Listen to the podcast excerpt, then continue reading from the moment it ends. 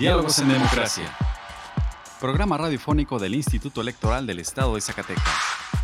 Juntos, conozcamos más acerca de la cultura democrática en nuestro estado. Escúchanos todos los miércoles a partir de las 4.30 de la tarde por la frecuencia del 97.9 de FM del Sistema Zacatecano de Radio y Televisión. Diálogos en Democracia. Esto es Diálogos en Democracia. La pluralidad como lenguaje único donde todas las voces sean escuchadas. Diálogos en Democracia. Programa radiofónico del Instituto Electoral del Estado de Zacatecas. Un acercamiento a la diversidad de ideas y pensamientos. Comenzamos. Diálogos en Democracia. Muy buenas tardes, les saluda Carolina López dándoles la bienvenida a Diálogos en Democracia, un programa radiofónico desarrollado por el Instituto Electoral del Estado de Zacatecas Agradecemos su compañía a una emisión más hoy 16 de marzo. En el programa de hoy platicaremos con el maestro Juan Manuel Frausto Ruedas, consejero presidente del Instituto Electoral del Estado de Zacatecas, sobre la distritación electoral. Escucharemos una cápsula sobre las acciones afirmativas que llevó a cabo el IES el pasado proceso electoral para fomentar la participación política de las mujeres y una cápsula del INE acerca de la firma de acuerdo de integridad con Durango para los comicios del próximo 5 de junio además las noticias más relevantes en materia electoral. Ahora vamos a nuestra primera sección de efemérides.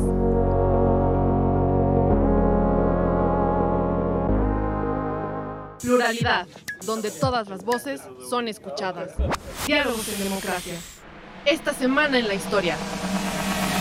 Efemérides. 14 de marzo de 1858. La Guardia de Palacio de Gobierno en Guadalajara hace prisionero a Juárez y a sus miembros de gabinete para ser fusilados, siendo salvados por las palabras memorables de Guillermo Prieto, levanten esas armas, los valientes no asesinan. 15 de marzo de 1916. El general Pershing, al frente de la expedición punitiva, entra en territorio mexicano para tratar de capturar a Francisco Villa por haber atacado Columbus semanas atrás. 16 de marzo de 1863. Sitio de Puebla. Las tropas invasores francesas se presentan en la ciudad de Puebla para atacar a las fuerzas republicanas del presidente Benito Juárez. 17 de marzo de 1985. Muere en la Ciudad de México el eminente médico regiomontano Bernardo Sepúlveda Gutiérrez. 18 de marzo de 1825. El presidente Guadalupe Victoria ordena la creación del Museo Nacional. 19 de marzo de 1823. Agustín de Iturbide abdica como emperador de México. Triunfa el levantamiento armado encabezado por Antonio López de Santa Ana. 20 de marzo de 1916. El gobernador de Sonora, Plutarco Elías Calles, expulsa del Estado a todos los sacerdotes católicos. La libertad de elegir y decidir es solo nuestra. Diálogos en democracia. Diálogos en democracia conversando con personalidades del ámbito político electoral. Entrevista. El día de hoy tenemos el honor de que nos acompañe en Diálogos en Democracia el maestro Juan Manuel Frausto Ruedas, consejero presidente del Instituto Electoral del Estado de Zacatecas, para platicarnos acerca de la distritación electoral. Maestro, muy buenas tardes, gracias por acompañarnos en esta entrevista. Gracias a ustedes, eh, gracias por estar aquí con ustedes, Carito. Bueno, hace poco se realizó el Foro Estatal de Distritación Electoral. ¿Podría explicarnos por qué se da esta distritación en el país? Sí, cómo no. Eh, es un mandato legal y constitucional. La Constitución establece que cada, diez, cada censo de población deberá de realizarse una redistritación en el país y también en los estados a nivel local. Esto, ¿por qué se hace así? Por, bueno, nos obliga la, la Constitución y las leyes reglamentarias, porque nuestro país pues es un país pues con muchas regiones, con mucha población. Tenemos actualmente el último censo de población, nos da 26 millones de mexicanas y mexicanos. Tenemos mucha movilidad eh, regional. Hay estados que crecen, hay estados que permanecen más o menos con la misma población y hay estados que decrecen. Eh, de tal manera que hay, hay una movilidad poblacional en el país, de tal manera que pues cada 10 años se hace esa redistritación para darle un equilibrio a que, a que un ciudadano sea un voto y que no haya representantes populares, en este caso diputados federales y diputados locales, que pesen más que otros. Es decir, si no hiciéramos esta redistritación, municipios como Guadalupe, Zacatecas, que, es uno de los municipios del país con más crecimiento poblacional del país, junto con algunos otros, de Quintana Roo, crecen más que, que Zacatecas inclusive. Sabemos que eh, eh, el, el, municipio de Guadalupe pues atrae mucha población del estado y tenemos zonas donde tenemos decrecimiento o crecimientos muy pobres. Toda la zona del semidesierto del, del, estado, es decir, Melchorocampo, Mazapil, El Salvador, tenían, tienen tasas de crecimiento negativo, o sea, no crecen. El Pinos tampoco crece, crece muy poquito, es decir, la gente fluye, emigra hacia donde hay pues, fuentes de trabajo, ¿no? Obviamente. En este caso, nuestro, nuestro estado tiene una gran migración hacia el norte del país, resultado pues de, la falta de empleo en Zacatecas, pero también tenemos flujos migratorios hacia algunas entidades vecinas. A San Luis Potosí se va mucha gente de Villa de Cos, de Pinos, Zacatecas, Villa Hidalgo, o Aguascalientes, también la gente de Villa García, de Loreto. Eh, allá en el norte, la gente, la ciudadanía, pues, la población de, de Mazapil, Melchor Ocampo, El Salvador, emigran hacia Saltillo, hacia la ciudad de Monterrey. Y bueno, en general todo nuestro estado tiene una gran migración hacia el norte del país. Lo cierto es que mm, ahora con las políticas migratorias que implementó Obama, desde Obama y con Trump, la migración hacia el norte del país se detuvo mucho porque estuvo, pusieron muchas barreras este, para el acceso de personas migrantes a los Estados Unidos. Eso nos permitió que nuestro estado no decreciera tanto realmente y que este, actualmente el escenario de distritación federal establece que vamos a mantener los cuatro distritos electorales federales, pero estuvimos a un pelito de perder un distrito porque quedamos en el 3.89%, 3.89 partes que se, eh, se cuadró a cuatro de tal manera que tenemos cuatro distritos electorales. En un, en un momento, esto ya no lo conocen los jóvenes, Zacatecas tuvo cinco distritos electorales. Fue hasta el 2000, hasta la distritación del 2000, cuando se perdió por Zacatecas un distrito. Precisamente porque hay entidades que ganan y hay entidades que pierden. Hay entidades que han mantenido dos distritos ya desde hace desde que se hizo la distritación inicial en el país en el 79, 1979. Colima mantiene dos distritos porque es, una, es un estado pequeño, no ha crecido tanto, y así algunas entidades, ¿no? Pero sí, es un mandato legal de tal manera que se trata que no haya distorsiones, que, un, que haya eh, votantes en un, en un distrito o por municipios que un, diputado local o federal valga más que otro diputado. Es decir, hay distritos donde puede haber 100 mil habitantes, 100 mil votantes, o 100 mil habitantes porque es por habitantes, pero puede haber otros distritos que pueden tener 50 mil la mitad. Entonces se trata de que cada ciudadano sea un voto y que haya un equilibrio poblacional entre la representación política de, de los diputados locales o federales y, el, y la representación ciudadana. ¿Qué elementos deben considerarse para realizar una buena distritación electoral? Sí, el Instituto Nacional Electoral es la autoridad facultada para llevar a cabo la redistritación. Así se estableció con la reforma del 2014. Aquí el Instituto Electoral del Estado de Zacatecas en su momento hizo los ejercicios de redistritación local eh, en el 2000, antes del 2000, hasta el 2013 la distritación que hizo el, el, IES en el 2000 estuvo funcionando pero a, raíz del 2014, con la reforma de que nacionaliza las elecciones y se convierte como una facultad exclusiva del Instituto Nacional Electoral, la redistritación, eh, son ellos quienes marcan la pauta. De tal manera que ellos fijaron los criterios, uno de ellos, en esto tiene mucha experiencia el Instituto Nacional Electoral, hay que reconocerlo, han hecho muchas distritaciones en el país, hay gente con mucha experiencia ahí. Un elemento es la compacidad. ¿Qué quiere decir eso de compacidad? Pues imagínense de compacto, ¿no? que el territorio de los distritos sea lo más cercano a un polígono regular, un polígono regular. Eso a veces es imposible por la geografía de los estados. En este caso, en Zacatecas, pues no tenemos ningún este, distrito actual que sea cercano a un polígono regular.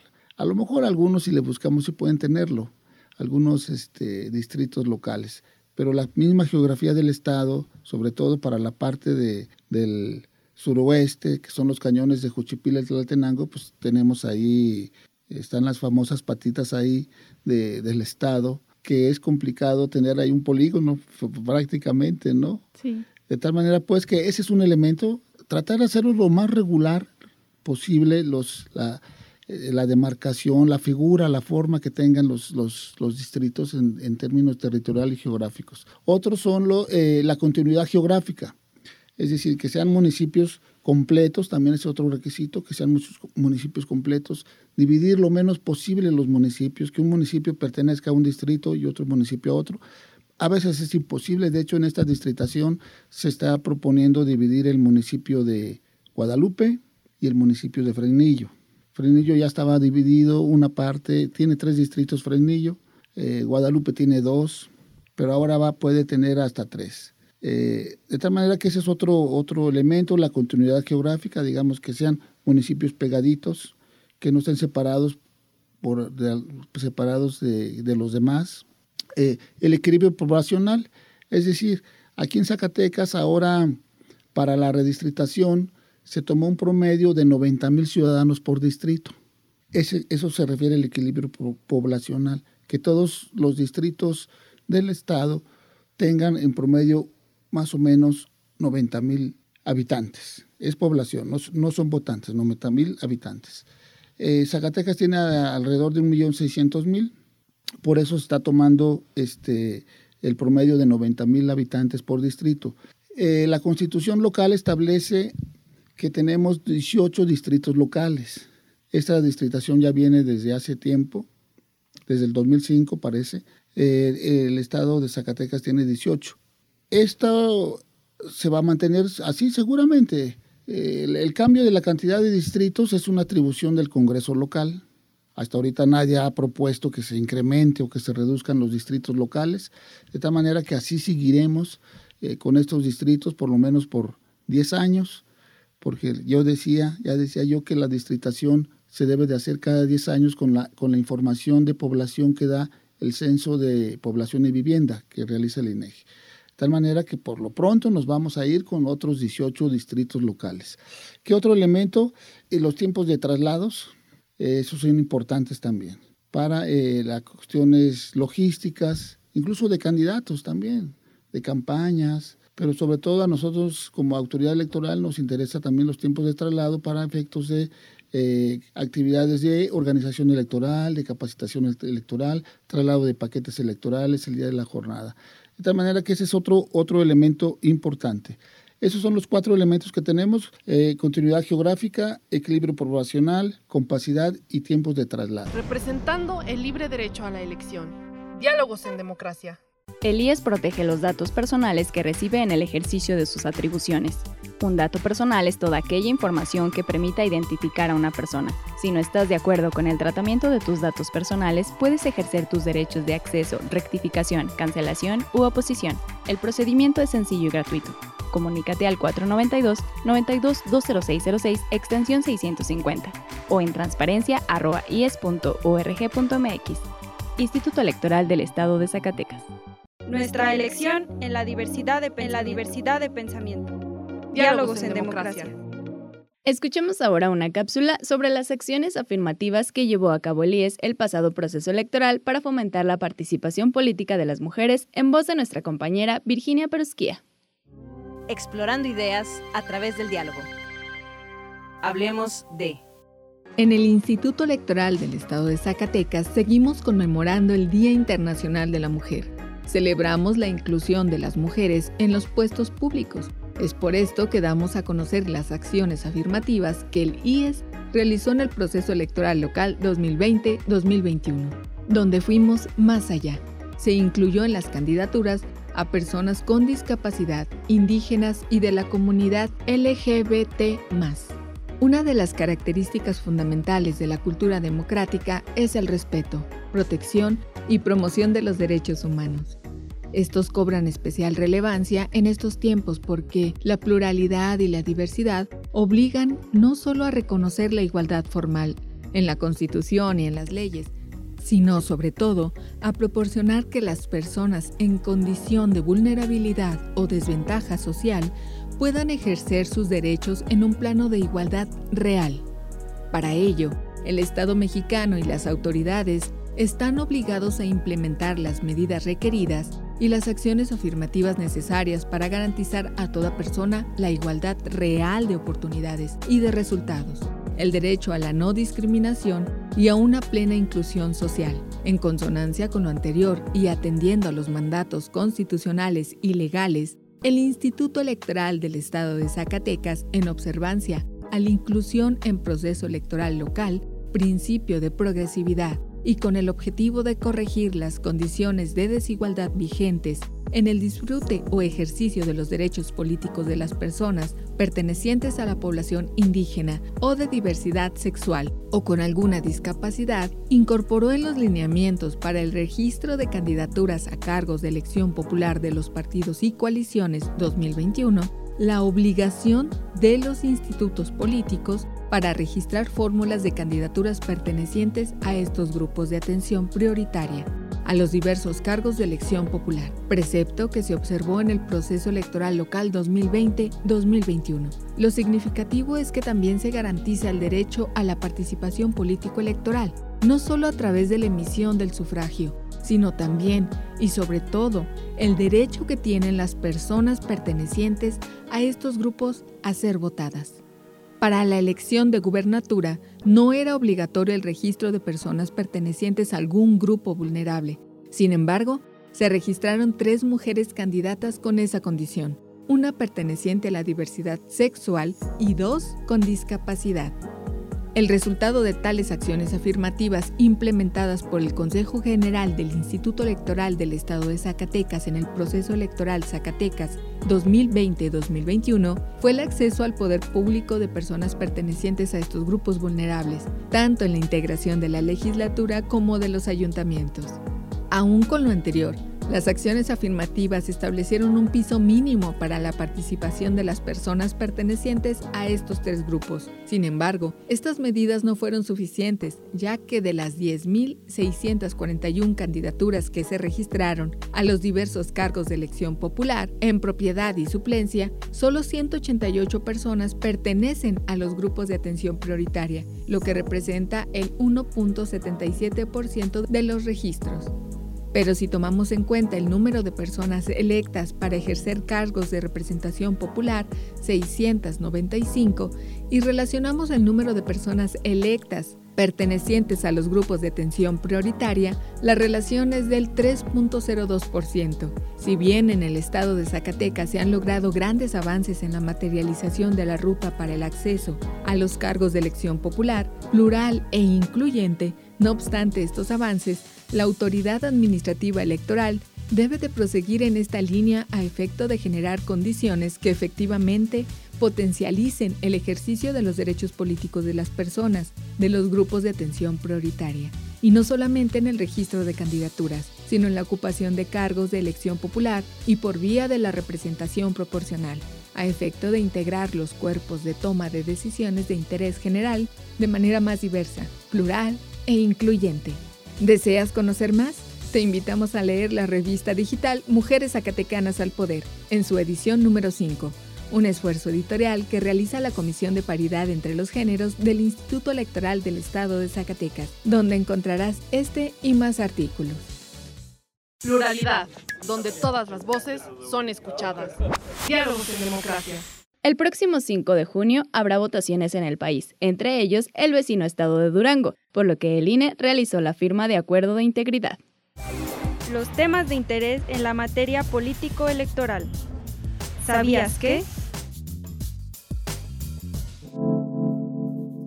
Con el fin de llevar a cabo elecciones íntegras, imparciales y transparentes el próximo 5 de junio en Durango, el INE, el Tribunal Electoral del Poder Judicial de la Federación, así como el Instituto Electoral, el Tribunal Electoral y dirigentes de partidos políticos del Estado firmaron el acuerdo por la integridad electoral en el proceso electoral 2021-2022.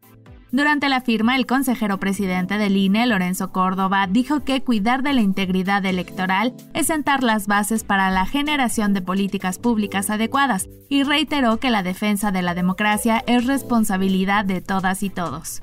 La de Durango es la elección más grande por el número de cargos que estarán en disputas en las urnas. Y es oportuno porque la suscripción de este acuerdo por la integridad electoral subraya la importancia del carácter colectivo y de la función de Estado que significa la recreación de la vida democrática a través del voto ciudadano emitido en las urnas. Con la firma del acuerdo de integridad en las elecciones, el Instituto Nacional Electoral ratifica su compromiso con el impulso de la convivencia democrática y la organización de elecciones auténticas, equitativas e imparciales, reiterando que así como la construcción de la democracia fue una obra colectiva, su refrendo, su reiteración y por supuesto su defensa también es una responsabilidad de todas y todos. Reyes Rodríguez, magistrado presidente del Tribunal Electoral del Poder Judicial de la Federación, señaló que a través de 12 compromisos sociales y cívicos, autoridades electorales y jurisdiccionales, así como partidos políticos, conducirán un proceso electoral transparente. Respetar las leyes en materia electoral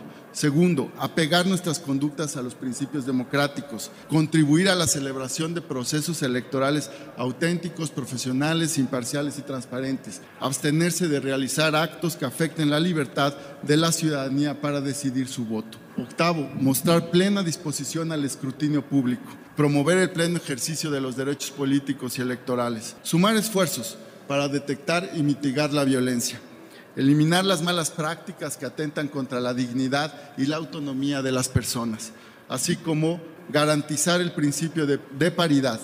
La magistrada presidenta del Tribunal Electoral del Estado, Blanca Maldonado, dijo que este acuerdo permitirá conducir con profesionalismo, imparcialidad y transparencia el proceso electoral. Todo el proceso electoral desde su preparación hasta la culminación del ciclo electoral bajo los principios democráticos de sufragio universal y equidad política. La firma fue testificada por el gobernador del estado, José Rosa Puro. Conoce más información en centralelectoral.ine.mx. La libertad de elegir y decidir es solo nuestra. Diálogos en democracia. Diálogos en democracia. Si te interesa conocer más información al respecto, te invitamos a encontrar más cápsulas interesantes en nuestro canal de Spotify. Encuéntranos como Radio IES y si te interesa que hablemos de algún tema en especial, envíanos un correo a dialogos.ies.gmail.com. Tu opinión y participación es muy importante para nosotros. Vamos ahora a las noticias más actuales en materia político-electoral. Las últimas noticias en la materia. Breves electorales. La Comisión de Quejas y Denuncias del Instituto Nacional Electoral declaró procedentes medidas cautelares en contra del presidente de la República por la difusión de dos publicaciones del 5 y 6 de marzo en su cuenta de Facebook, así como por la difusión de acciones y logros de gobierno durante la conferencia matutina del 7 de marzo por parte del director de Petróleos Mexicanos y el titular de la Secretaría de Agricultura y Desarrollo Rural.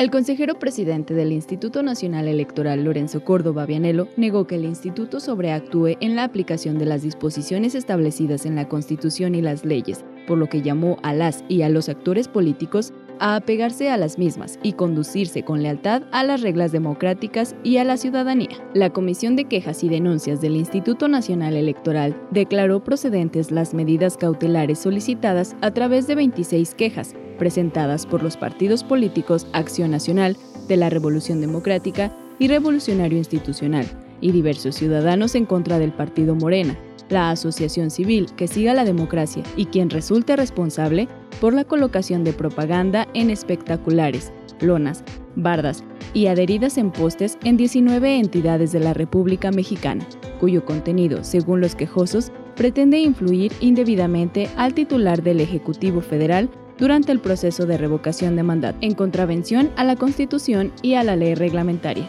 Los integrantes del colegiado, en un análisis preliminar, razonaron que si bien la ciudadanía se encuentra en plena libertad para extender su posición en torno al proceso de revocación de mandato del presidente de la República y hacer públicas sus diferentes posturas, ya sea que consideren que se le debe de revocar el mandato o continuar en el cargo hasta que concluya su mandato en 2024, ello debe estar libre de injerencias, financiamiento público y de intervenciones partidistas o gubernamentales.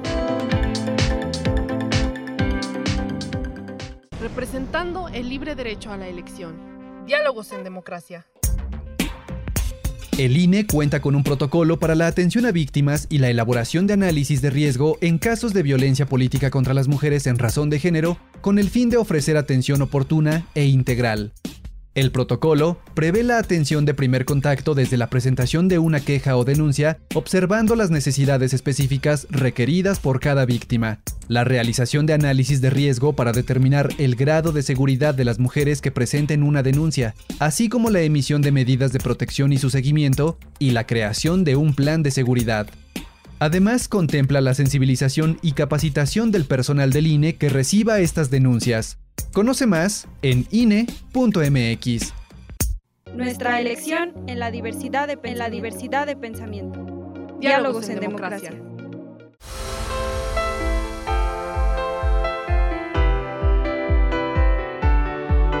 Estimados radioescuchas, hemos llegado al final de esta emisión. Agradecemos su compañía en esta tarde y esperamos que nos vuelvan a escuchar el próximo miércoles en punto de las 4.30 de la tarde. Agradecemos a Radio Zacatecas el apoyo para la difusión de este programa. También agradecemos el apoyo y el acompañamiento de Horacio Rodríguez y Virginia Perusquía que hacen posible este programa. Se despide de ustedes Carolina López, muchas gracias y hasta la próxima. Esto fue Diálogos en Democracia un espacio del Instituto Electoral del Estado de Zacatecas para la promoción del diálogo y la cultura democrática. Te esperamos en nuestra próxima edición. Diálogos en Democracia. Diálogos en Democracia.